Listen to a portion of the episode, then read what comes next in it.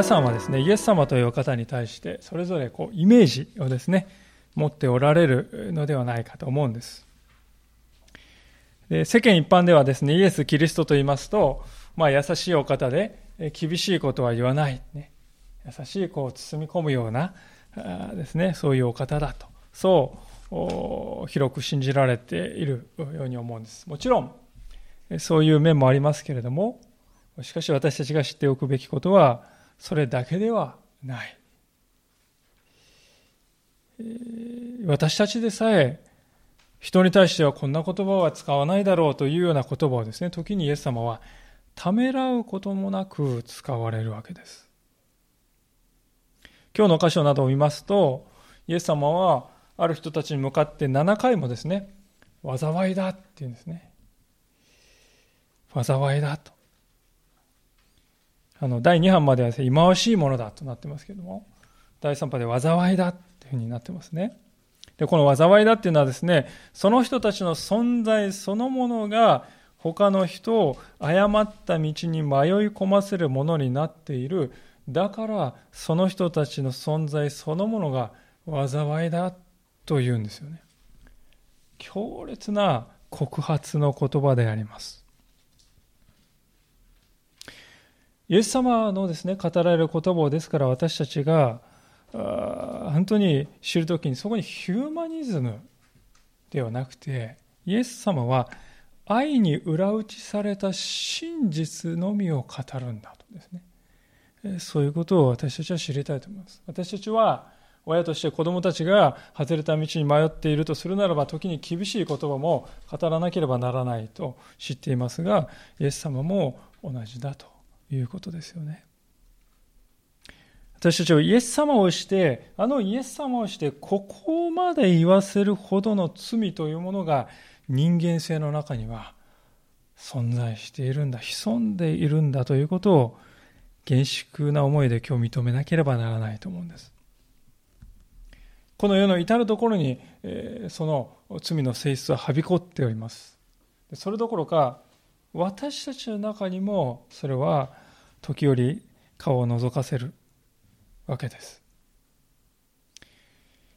私たちのうちには確かにそのような悪、このような悪が存在しているのだ。そしてその悪のゆえに主は十字架を耐え忍ばなければならなかったんだ。本当に今日心を痛めながら私たちはそのことを受け止めたい主の言葉をですね、本当に真剣に受け止めたいと思うのであります。でそういうわけで、イエス様は今日ですね、7つの告白をなさる。まあ、いささか読んでいてですね、本当にこう辛くなるような部分もありますけれども、しかし、具体的にそれが何を表しているのかということをしっかりと知っておくことが大事であります。まず第一に、イエス様が告発されたことは何か。それは、立法主義であります。13節をどうぞご覧ください。イエス様はこうおっしゃっております。災いだ偽善の立法学者パリサイ人。お前たちは人々から天の御国を遮っているのです。自分も入らず、入ろうとしている人々をも入らせません。えー、災いだ偽善の立法学者パリサイ人。お前たちは人々から天の御国を遮っている。これは一体どういう意味でしょうか？本来、神様の救いというものはですね、また天の御国の門というものは、すべての人に向かって開け放たれているんです。必要なことはですから、そのただ門のところに来て、そこに入って、そこの中におられる神様と共に歩んでいく。それだけでいいんだ。これがキリストのですね、救いですよね。ところが、その開かれているですね、門の前に立ちふざ立ちふさがって当選簿をするっていう人たちがいるんだと。それは立法主義者たちであります。立法主義っていうのはですね、教会の中でよく言われますね。えー、で立法主義っていうのはよく言われるんだけども、つかみどころがないようなものでもありますけども、具体的に立法主義的な生き方ってのはどういうことかっていうとですね、恵みの世界から行いの世界へと闘争することだと言ってよいと思います。恵みの世界から行いの世界に向けて闘争する。それが立法主義だと言ってよいと思うんですね。恵みの世界においてはですね、皆さん、私は神様からお恵みをいただかなければならないものだ。そう認めて、空の手でそれを受け取るということが求められます。ところが立法主義はそれを嫌うんですね。いや、私はそんなに弱いものではない。それ、そんなに惨めなものではない。そう思いたいのであります。それで何とかして自分の、自分は価値があるものだ。自分の価値を証明しようとして、あの手この手で行いに走っていくわけですね。立法主義者たちは、ただ神様の恵みを単純にですね、何も持たないでやってくる、無邪気にやってくる人たちを見て我慢がなりませんね。あの連中は何の苦労も何の努力もしとらんじゃないか。ずうずうしいにも程がある。そう言って見下して、そして門の前にですね、立ち立ちはだかって、お前、本当にここ入るにふさわしいものなのか？それになっているのか？その価値があんたにあるのか？と言って難癖をつけて不安にさせます。そしてその不安に乗じて何をするかというと、その人に追い切れないような義務というものをですね、宗教的な義務というものを課すのであります。でこういうことが至るところで行われている。当時の立法学者たちも行っている。今の時代にも行われていると思います。で、なんとも皮肉なことにですね、この立法主義者たちは、皮肉なことに彼ら自身も神の天の御国には入れないということをイエス様は言っていますね。なぜならば、自分は恵まれる必要なんてないって思ってるからですよね。天の御国は恵みの世界であります。恵みの世界に私は恵まれる必要がなんてありませんって思っている人は入ることができない。当然のことであります。でところがですね、自分が入れないならまだともかく、純粋に神様を求めて空の手でですね、恵みの世界に私は入りたいと言ってやってくる人を当選簿して巻き込んでいく。これが最悪なんだと。災いなんだ。イエス様は言うんですよね。立法主義というですね、重荷をです、ね、本来負う必要もないですね、重荷を背中にガッと負わされて、えー、目の前にある恵みの世界をです、ね、夢見ながらもですね、何かがおかしい、何かがおかしいと言いながらですね、そして門の前で潰れてしまう。果ててしまう。そういうことが起こるとき、起こっている。だから、災いだって言うんですよね。本来何のはばかりもなく入ることができる天の御国をの前に立ちふだかる立法主義というこの災い。イエス様はまさにそのあり方を告発なさったわけであります。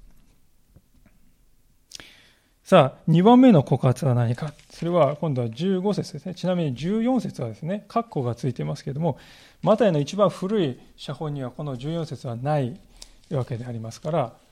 次のですね第4版でおそらく14節は割愛されると思います。で15節が続くわけですよね。本来のですね一番オリジナルの写本ではですね。で15節に向かいますけれどもここで何がですね告発されているかというとそれは誤った宗教的情熱が告発されているのであります。15節。災いだ偽善の立法学者ファリサイ人。お前たちは回収者を一人作るので海と陸とを飛び回り、回収者ができると彼を自分より倍も悪いゲヘナの子にするのです。まあ、飛び回るって書いてあるんでですね、原文あの、こう、飛び回るっていうと、こうなんか翼をね、バタバタ言ってこう飛んでるように見えますけれども、原文だとこれは巡り歩くということです。空中を飛ぶという話ではありません。神様のためになることをしようとしてですね、情熱を傾けて一生懸命陸も海もあちこち巡り歩く人たちの姿ですよ、ここにあるのは。何とかして回収者を作ろうとしてえー、アクセクアクセク動き回っている情熱的な人たちなのです。しかし、その情熱が空回りしているわけです。使徒の働きを見ますと、パウロが福音を伝えようとしてですね、至るところをこう回っていくときに、その後から追いかけていってですね、パウロが行く先々で、彼らを人々を巻き込んでパウロを迫害さですねするユダヤ人たちの一団が記録されております。そのためにパウロは時に石打ちになってですねもう死んだと思って町の外に引きずり出されて、ボルノのように置かれた。ってですねそういう経験をしたこともあるんですよねパウロは。でまさにそういうことを行ったのが後から追いかけてきたユダヤ人たち。で彼らね私は決してね強盗とか凶悪犯罪者のねゴロつきの群れではなかったんですよ。パウロを追いかけてパウロをですね迫害した人たちはどういう人たちかといえば熱心な人たちであります。で特にしかし手に負えないのは私こそ正義を行っているものだという熱烈な信念を持っていた人たちであります。正しいことをしているという思い込みが強すぎて誰の声も届かないわけです。情熱的に神を求めています。しかしその神を求めている情熱が実は神とは正反対の方を向いているのだとイエス様は言われるわけですよね。パウロは皆さん改心する前のパウロはまさにそうでありました。彼は本当にエリートですね。知的な学者で熱心に神を求めて聖書を学んでいました。しかし彼がしていたことはイエス様を信じた人たち男も女も引いてきて牢に入れるという技ですよね。で彼は私はこれは神様のためにしているのだ。正義を行っているのだと強い信念を持っていましたしかしそれが違ったということがあのダマスコというところに行く道すがら分かったわけですよね。情熱はあるんだけれども、それは正反対、神様とは正反対のことを向い方を向いている。で神様と正反対のね、神様の方に行かないで神様の反対の方に行ったら何でしょう？か、皆さん。地獄ですよね。ですから、神様のとは反対の方向に行く人たちのことをゲヘナ、地獄の子と呼ぶわけです。情熱が空回り。思い当たる節があるいは私たちの中にもあるのかもしれません。さあ、そして第3の告発ですけれども、それは16節からのところですが、霊的に盲目であるということです。16節災いだ目の見えぬ手引きども、お前たちは言う。誰でも神殿を指して誓ったのなら何でもない。しかし、神殿の黄金を指して誓ったらその誓いを果たさなければならない。愚かで目の見えぬ者たち。黄金と黄金を清いものにする神殿とどちらが大切なのか。また言う。誰でも祭壇を指して誓ったのなら何でもない。しかし祭壇の上の供え物を指して誓ったら、その誓いを果たさなければならない。目の見え目の見えぬ者たち。供え物とその供え物を清いものにする祭壇とどちらが大切なのか。だから祭壇を指して誓う者は祭壇をもその上のすべてのものをも指して誓っているのです。また神殿を指して誓う者は神殿をもその中に住まわれる方をも指して誓っているのです。天を指して誓う者は神の御だとそこに座しておられる方を指して誓うのです。まあ、目の見えない案内人とですね、イエス様言われます。もう本当に強烈な皮肉でありますね。というのは案内人と皆さん、何何が仕事かっていうと、人々の目になるっていうことが仕事です。で、それが目の見えない人だったらですね、その人についていた人たちは全員道に迷って危険に陥ることはもう避けられないことですよね。で、この人たちの大きな問題、自分が霊的に盲目であるということに気づいていない、気づこうともしていない。そして自分自身を吟味しようという謙遜さを持たない。それで、私についてくれば間違いがないというさも確信に満ちた姿で人々を誤った道に迷い込ませていく。もうですから、たちに手に負えないわけです。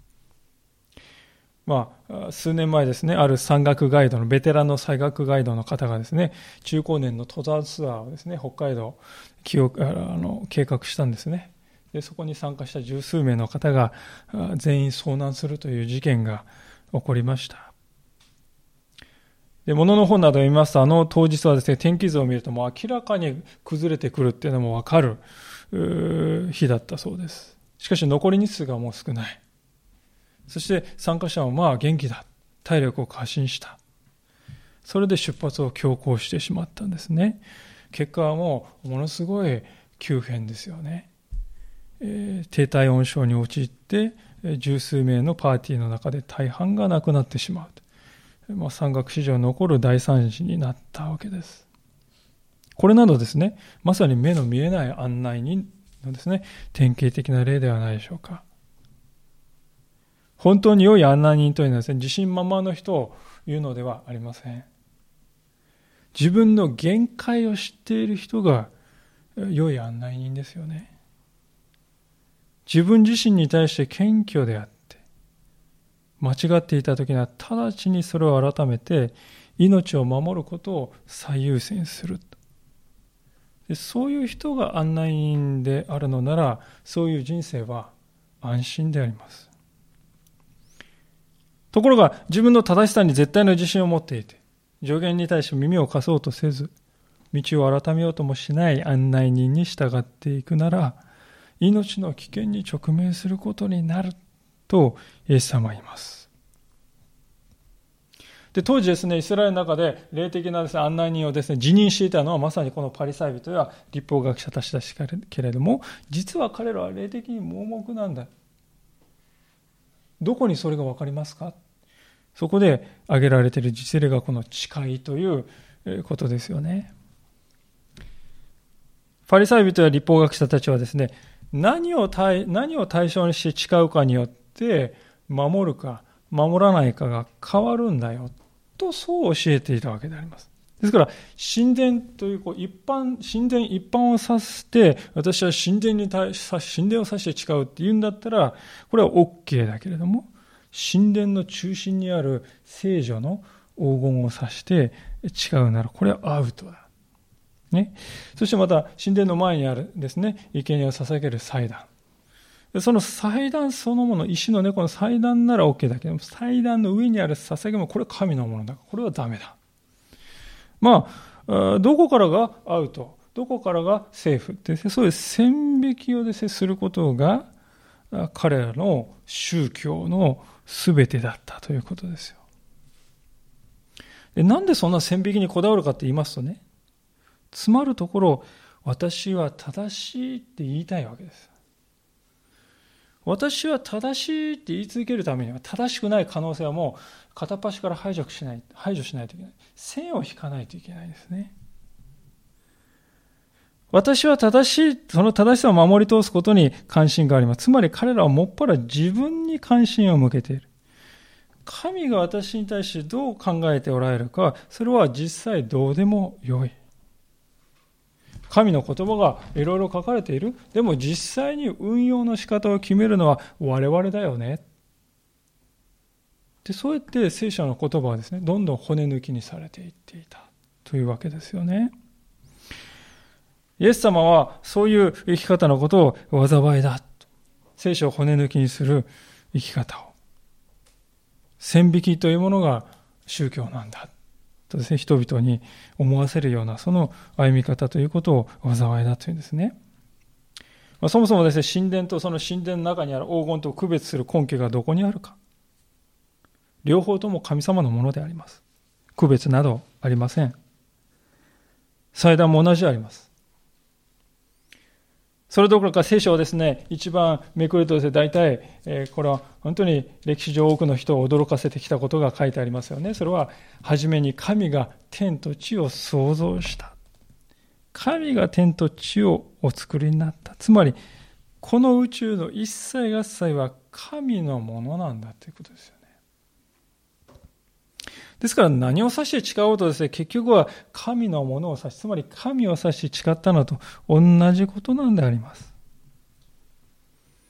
何を指したらいい、何を指したらいかん、そういう問題では全くない。イエス様が誓ってはならないと言われた時に何を願っていたかというとですね、誠実に生きようということであります。誓いというのはどういう時に使うかというとですね、人がですね、え、信用、自分のことを信用してくれないかもしれないって恐れている時にね、誓いを使います。本当ですかって言われた時に、うん、本当だ神殿の黄金を指して誓うって言うんです。そうやって使うんですね。だから、言葉が軽いんですよね。ですから自分以外のなんか権威あるものを引き合いに出して補強しないといけない。そういう生き方から金輪際足を洗いなさいよということですよ。それがイエス様の真意です。私たちが社会の中で、えー、はいって言ったらね、もうそれ以上必要ない。彼がはいって言うんだったらね、絶対大丈夫だ。みんながそうだそうだって。そうやって信頼してくれる。それが信仰者としての生き方なんだよっていうことね、イエス様は言っているわけであります。イエス様はです、そう言っておられるのに、パリサイ人たちはそういう願いは全く理解していないですね。それで、えー、祭壇までは OK だけど、祭壇の上に行ったらダメとかね。そういう世界に貶めるわけであります。ライン引きの話に置き換えるんです。誠実に生きようというですね、生きか、えー、ですね、神様の願いというのはもう無残に踏みにじられている。皆さん、こういう人をですね、案内人とすると、その行く末はどうなるだろうか。火を見るより明らかではないでしょうか。ですから、災いだ。目の見えない手引きども、と、イエス様は鋭く告発なさっているわけであります。イエス様の告発はなおも続いていきますけれども、次なる告発は礼拝の腐敗であります。礼拝の腐敗。23節災いだ偽善の立法学者パリサイ人お前たちは八回、飲んど、クミンなどの十分の一を収めているが、立法の中で、はるかに重要なもの、正義と憐れみと誠実をおろそかにしているのです。これこそしなければならないことです。ただし、十分の一もおろそかにしてはいけません。発火とかイノンドとかクミンって書いてあります。これもう香料ですよね。当時、香料っていうのは非常に貴重なものであります。で、パリサイ人や立法学者たちはそういう貴重なものが手に入りますと、我先に行ってですね、神殿に持ってってこう神様に捧げるんですよ。なんでするか。他の人から、あの人たちは神様にあんなに素晴らしいものを捧げているわってですね、犠牲を払っているんだ。そう思われたいからです。目に見えるものは大げさなほど捧げるのであります。でもイエス様は、はるかにそれより大事なものがあるでしょうとイエス様は言いますね。それは正義を追求することと、憐れみ深くあることと、誠実であるということですで、こうしたことってですね、皆さん、人の目につきにくいんです。ね。人の目につきにくい、人から隠れているんです。で、隠れているものに対してパリサイ人や一方学者たちは無関心であります。彼らが捧げる礼拝はもっぱら人からの評価を維持するために行う。立派なものを捧げていると思われたくてする。神の目が私をどうご覧になっているか。神の見えざる目が私を見抜いておられる。私の心を見ておられる。神様私はどうご覧になっているかな。そういう思いはなかったということですよね。で、こういう傾向はですね、気をつけないと私たちの中にも忍び込んでくるのではないでしょうか。私たちは神様に捧げ物をたくさんします。金銭であれ、時間であれ、体力であれ、物であれ、いろいろなものを私たちは神様にお捧げします。そのこと自体が悪いと言っているのではありません。ですから、イエス様はおろそかにしてはならないと言うんです。しかし、しかし、そうしたことのすべては神様のためにするもんではありません。まして自分のためにするもんでもありません。そして、皆さん、神様のために献金するんじゃないですよ。神様のために奉仕するのではありません。私のために奉仕するのでもない。なぜなら以前にもお話しましたけれども、神は私たちに依存してはおられないのです。私たちの方が神様に依存しているのであります。ですから私たちが神様に対して何かすることがあるとすれば、それは全ては神様の恵みに対する感謝の応答であります。感謝の応答。で私たちの礼拝、もしそういうところを出発点としていなかったらですね、私たちの礼拝は単なる形式だっていうことになりますよね。形式なんです。イエス様は、まさにそういう形式に出してしまったパリサイ人立法学者たちのですね、この礼拝、生き方というものをですね、こう非常にビジュアル的に面白い言い方で指摘したんですね。それは24節。舞踊はこして除くが、ラクダを飲み込むっていうですね、非常に面白い言葉です。皆さんもですね、外にキャンプなどに行きますとね、コーヒーとか飲んでる時にブーンとね、虫が飛んできてポトッとかって、ね、落ちますよね。で、あーって言ってですね、こう、なんとか下の虫をですね、取り除こうとして、えーって言ってガでも入ってきたら、うわーって思うわけですよね。で、ちょっとね、えー、って思う、気にするわけです。ところが、ラクダがそこに入っているのにもかかわらず、そのラクダは気がつかないで飲み込んでいるっていうのがですね、イエス様の例え話ですね。ビジュアル的になんかこう、ね、えーちょっとこう、おかしいっていうか破綻してるんですけども、あえてそういう効果を狙ってイエス様言うわけですね。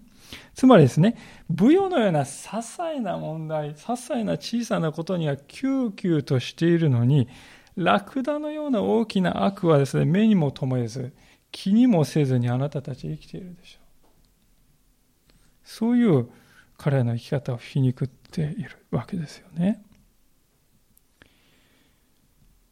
安息日に何百メートル以上歩いたか歩かないかというそういう小さな取るに足らないことは救急としてこだわっているのに正義と荒みと誠実という巨大なですね、えー、良きものについては無関心のまま無視して生きているでしょうとイエス様は指摘するわけです聖書の中見るとこのようなですね生き方を小さなことには気がつけれども大きなことに無関心であるということを断るごとにイエス様は指摘していますね。第一の例えば、他の人の目の中にある塵は気がつくのに自分の目の中にある針は気づかない。針っていうのは天井にある横い太いですね。あの針は目の中にあるのに気がつかないでしょうとイエス様は言いました。2番目は、王様からですね、1万タラントも借金していた男がいました。6000億円ですね。でその男が王様から許されて、借金を許され、全額許されるというとんでもないことが起こりましたが、その彼が出てきた足で、自分に100万円の借金がある人を返せと言って、監獄を起こりにしてしまったという話であります。で、そういう話が示していることは何かというとですね、私たちの人間性というものは自分の問題は断固として認めないけれども、他の人の問題はことさら大きく、えですね、強烈なものとして扱う。そういうですね、本当に醜い性質が人間性の中に根付いているんだということをイエス様は言っているわけです。私たちというものは救いようがないほど自分に対して甘い。絶望的なほどに自分というものを知らない。そして悲劇的なまでに神の恵みの大きさというものに気づいていない。目の前のパリサイ人の生き方を見て、イエス様はそういう嘆きを発せられたわけであります。でその後に、では何が来るかと言いますと、25節あります。それは、内側と外側が不一致である。内と外の不一致という生き方であります。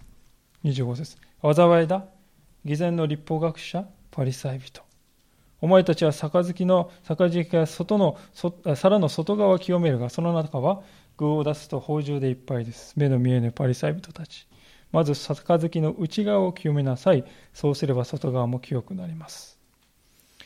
目の、えー、災いだ偽善の立法学者パリサイ人。お前たちは白く塗った墓のようなものです。墓はその外側美しく見えても、内側は死人の方へあらゆる汚れたものがいっぱいです。そのように、お前たちも外側は人に正しく見えても、内側は偽善と不法でいっぱいです。先日もお話しましたけれども、この時代のパリサイ人や立法学者たちというのは、額にこう箱をですね、小さい数センチの箱を結びつけていました。それは何かっていうと、中にね、え、聖書の言葉が書いた小さい紙切りが入っています。で私は神の言葉を大事にしているんだぞっていうのをね、表すためにこの箱を。で大中小があって、大が高くて、小が安いっていうですね、え、そういう世界でありました。で、こういうのをつけて、そして、衣はですね、長い衣を着て、その房のところに青いですね、立派な絹のですね、房がこうついていた。それは、もう聖書の中にこうしなさいって確かに書いてあるんだけれども、それを一切長くして目立つようにする。あの人は敬虔な人なんだねって思われたいわけです。外側で見えるものを飾りとして生きているんだけれども、内側の人格については無関心なままだ。それをイエス様は白く塗った墓に例えたわけです。まあ、これもですね、私はもう本当に強烈な表現だなと思って。お前は白く塗った墓だと言われてね、嬉しい人は誰もいませんね。なんと無礼なことを言うのかと、なんと驚くべきことを言うのかと思います。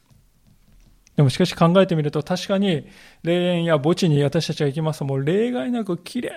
いにですね整えられて吐き清められて美しい墓石が置かれておりますがしかし一度そこを開けてみると中にあるのは骨や腐敗した亡骸があります。ですから墓は地上の石だけを見ると何とも美しいけれどもその中にあるのは何かというと死ですよね。死。冷たくて命がなくて目を背けたくなるような世界。人間の終わりというものがその中にあるんですよね。イエス様はですから外側を飾るということに救急とする。あまりに内側の人格や内なる霊の謙遜さを追い求めない人のことを墓に例えました私たちは最も目にしたくもない醜いものをですね、人間の命の終わりというものを内側に抱え込んでいながら、そしらの顔をして外側を飾り立てているでしょうというんですね。皆さん、内側にですね、その抱えたまま、その彼らの中にある死というものがこう溢れ出てきた時がありました。もう隠しようがないほど溢れ出てきた時が、瞬間がありました。それはいつかというと、イエス様の十字架であります。彼らは外側と内側が著しくかけ離れた生き方をしていたけれども、それを決して捨てようとしませんでした。十字架の上でですね、ご自分を十字架につけた人たちのために、父よ、彼らをお許しください。何をしているのかわからないのです。と、本当に苦痛にうめきながら祈っているイエス様の姿を見ても、心打たれることもなかった。その心は微動だにしなかった。それほどに彼らの内と外は乖離して歩んでいた。まさに災いそのものではないでしょうか。じゃあそのような彼らに悔い改める機会が与えられてこなかったのか。いえ、そうではないんですね。何度も何度も何度も何度も悔い改め機会が与えられておりましたが、しかし彼らは耳を貸そうとしてこなかった。イエス様の災いだと最後はですね、そういう神の言葉に耳を貸さないということに対して見受けられております。29節災いだ偽善の立法学者パリサイ人、お前たちは預言者の墓を建て、義人の記念碑を飾って、私たちが不祖の時代に生きていたら預言者たちの血を流すような仲間にはならなかっただろうと言います。こうして預言者を殺した者たちの子孫だと自分で証言しています。お前たちも人たちの罪のメモリの不足分を満たしなさい。29節ですね、イエス様が言っておられることはとっても大切なことだと思います。これ一体どういう意味だろうってちょっとね、分かりにくい説でもあるんですけれども。要するに、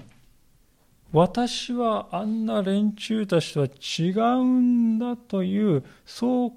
えるマインドが問題にされているわけです。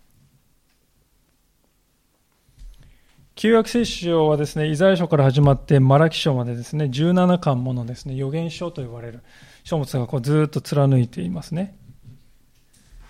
で、この予言書をですね、読んでいきますと、そこに一貫して流れるある思想があります。それは何かというと、イスラエルという国は、神の言葉を真実に語った者は迫害したけれども、偽りを語ってきた者は尊重してきたというですね、そういう歴史ですよ。そういう矛盾です。実際、エレミアというですね、預言者はですね、何を語ったかというと、イスラエルがですね、その罪の上に、あのバビロン帝国に滅ぼされますよということを語りました。しかし、イスラエル人たちはエレミアのそういう意見を聞いて、ああ、そうか、これはとんでもないことだ、国を挙げて神に立ち返ろうではないかと言ったかというと、そうではなくて、エレミア、そんなネガティブなことを言うな。この国を滅ぼしたいのかもっと良いことはあの予言するんだででもエレミアはね神様がこれ言えってもう語られてるわけですか？ら言わないわけにはいかない。で言い続けるわけですけどもそうすると最終的に人々エレミアを捕らえて穴にですね泥の沼の穴に放り投げて監禁したっていうですねことが書いてあるわけですよ。エレミア書などを読みますとですね。で、エレミアだけでなくですね、その他の預言者たちは皆ですね、反逆者として捕らえられ、中には殺され、中には追放され、中には本当に激しい迫害を受けてきたわけです。耳を貸そうとしなかった。その結果何が起こったかというと、皆さん世界史をご覧になればすぐわかりますね。予言の通りにイスラエルは滅ぼされました。バビロンに北イスラエルが滅ぼされ、南ユダはペルシャに滅ぼされるですね。まさにそのようなアシリアに滅ぼされるわけです。まさにそのことがですね、起こるわけであります。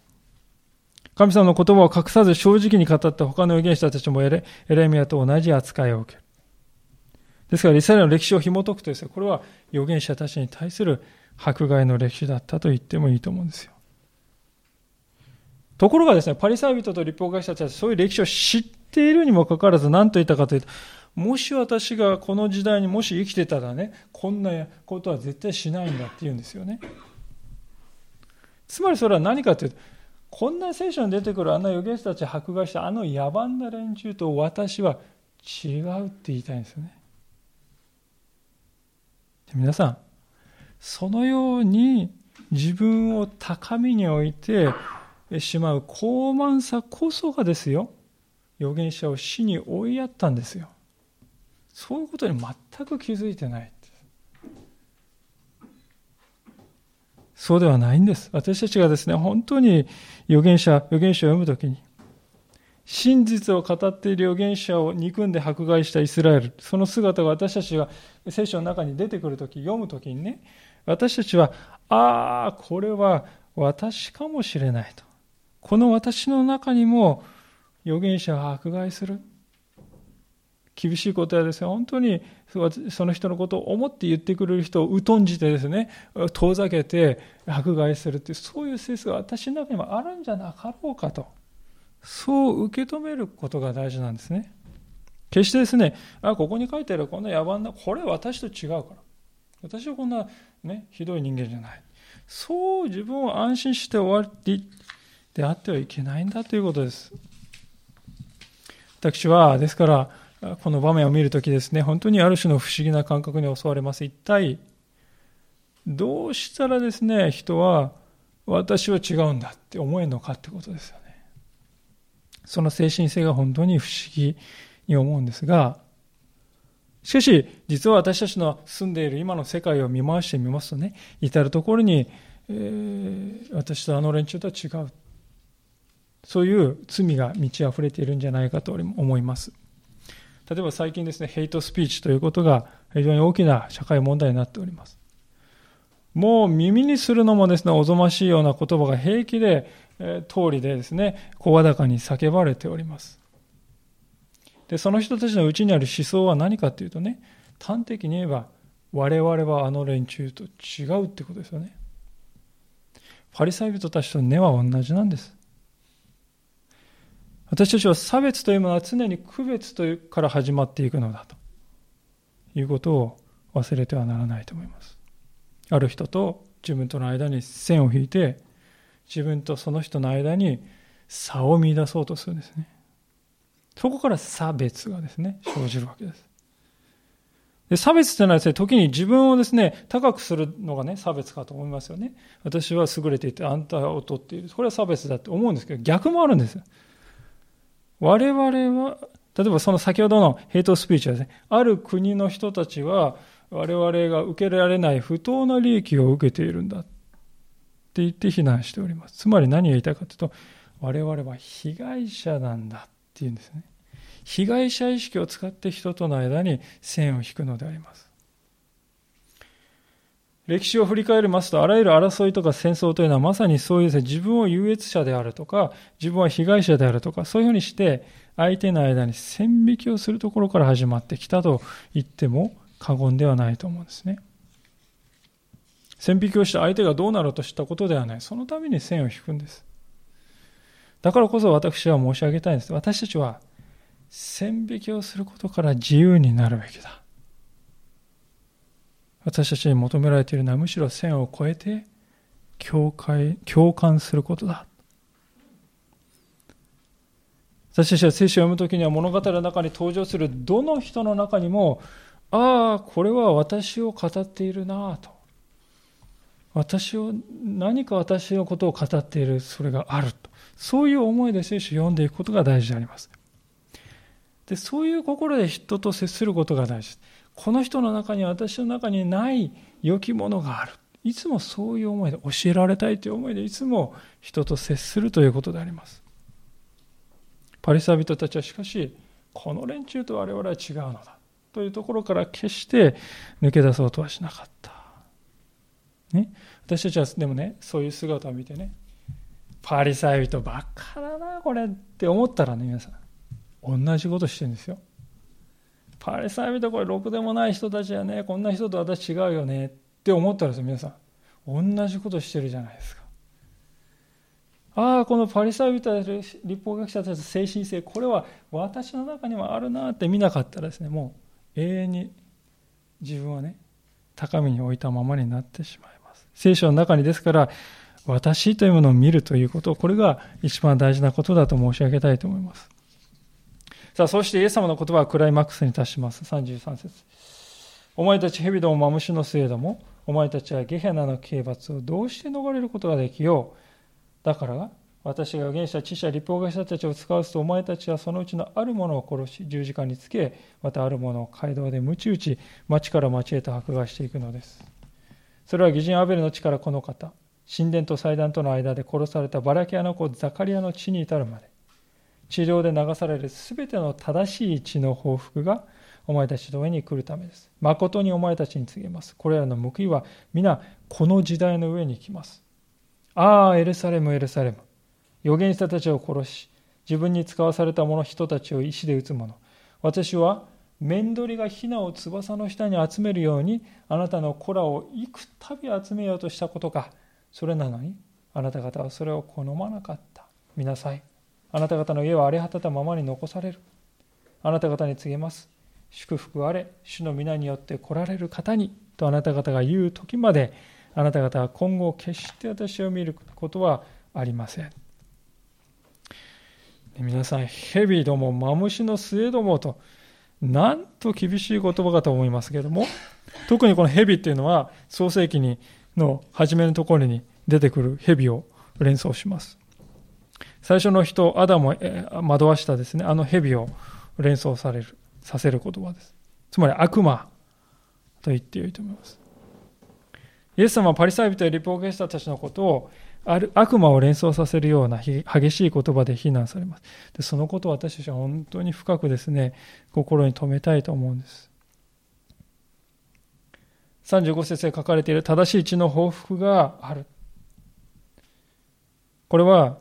このパリサイ人たちに代表されるイスラエル人が預言者たちに対して行ってきた血塗られた歴史、血の罪が今や極めに達しようとしているという意味です。神様はイスラエルの2000人にわたる歴史をご覧になって、痛みを持って見ておられました。何とかして民が神様に私のところに帰ってほしいと願って、幾度も預言者を使わして私のもとに帰ってきなさいと招きましたけれども、イスラエルから帰ってきたのは血塗られた応答でした。で、その血塗られた応答の最後に皆さん何が来るんですか？これから彼らがイエス・キリストを十字架につけるということに乗って頂点になるんではないでしょうか？ですからイエス様は預言者たちの殉教の歴史の系譜の最後に位置する方でもあるわけです。イスラエルは預言者たちを迫害し手をかけて血を流してきた同じことを今から彼らは私にするだろうっていう予言でもあるわけですよね。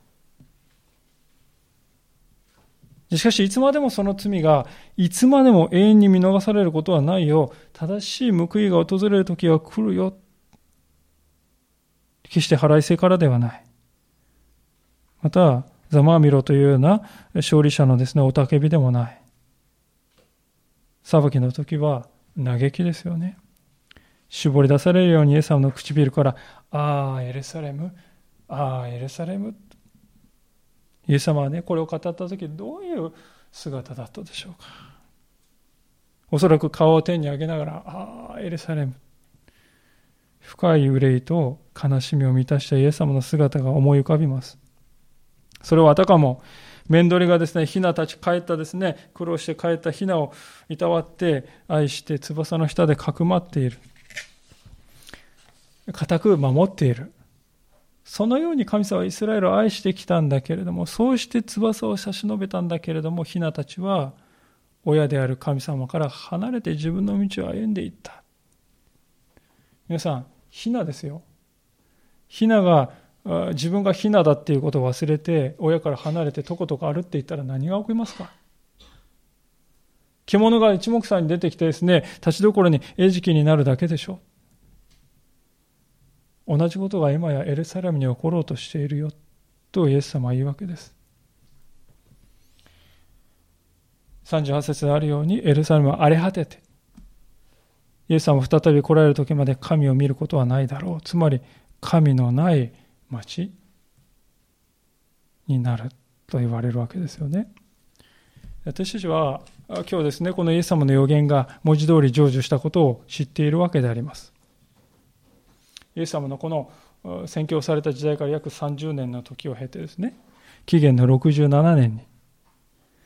エルサレムでローマの支配に対する反乱が起こりました。で皇帝からですね、ローマ皇帝のティトスはですね、紀元70年に鎮圧軍が起こりまして、143日間にも及ぶ甲状戦が行われて、その結果、城壁が突破されて、ローマ兵はなだれ込んでまいりました。神殿は破壊され、町は焼き尽くされて跡形もない。歴史家のヨセフという人はですね、ヨセフスという人は、その時に110万人のユダヤ人が犠牲になったと記録しております。で、その、それ以降エルサレムはどういう歴史をたどるかというと、イスラムの支配下に置かれまして、もともと神殿があったところに岩のドームというモスクが建つわけですよね。で、今に至るまでそうです。今に至るまでエルサレム神殿は再建されない。ただ残っているのは壁だけ。西側の壁が嘆きの壁と呼ばれて、わずかに残るだけであります。それは疑いようのない歴史の事実なんですよね。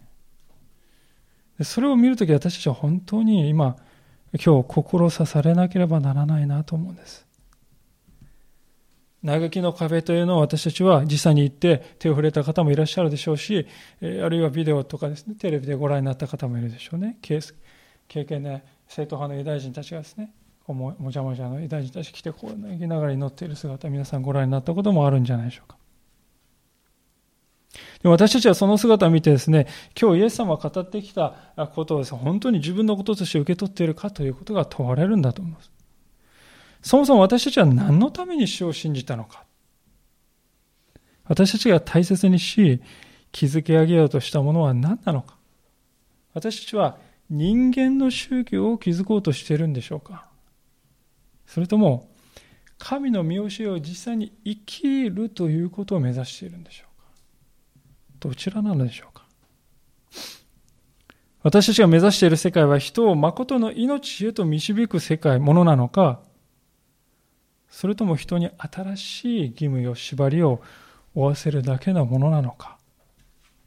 どちらでしょうか？私たちが大切にしているのは内側の正義と憐れみと誠実でしょうか？それとも外側を飾ることなのでしょうか？私たちが目指している生き様とは内と外が一致したものなのでしょうか？それとも内と外が矛盾したまま自分をごまかして生きているのでしょうか。私たちは聖書の中に自分自身の姿をいつも見ているでしょうか。それとも私はこの連中とは違う。と言って自分を高みに置いたりあるいは被害者意識にとらわれたりして歩むんでしょうか。イエス様はイスラエルを招かれたように私たちをも招かれたわけです。面取りがヒナをかくまうように、その翼の下に私たちをかくまって守ってきてくださいました。今私たちはその翼を離れて、独立して我が道を行こうとするのでしょうか？それとも、その翼の下で成長し、そして神の翼へ上がっていただいて、羽ばたくということを待ち望むんでしょうか？イエス様が今日7つもの告発を通して私たちに語られているのは今申し上げたような選択であります。今日はイエスの嘆きと題してイエス様が本当に深く嘆かれている姿を見てまいりましたが嘆きの最後にしかし一つ一筋の希望希望があります。それは祝福あれ主の皆によって来られ来られる方にとあなた方が言う時までそういう時が再び来るんだ主の皆によって来られる方にとイエス様に対してですね喜び迎える日が再びこの町にこの地上に訪れるんだということをイエス様は示唆しています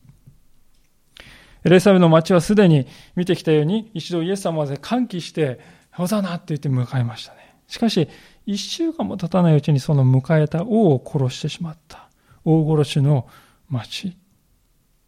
しかし、再びイエス様が来られる時には違う。すべてが変わるんだ。この方は世のすべての偽りを取り除き、すべての正義と憐れみと誠実を回復され、永遠の王として私たちを治めるであろう。私たちはその時を待ち望みながら礼拝しているわけであります。だからこそ心を止め止めたいわけですね。かつてこれほど主を嘆かせた人たちがいたのだということ。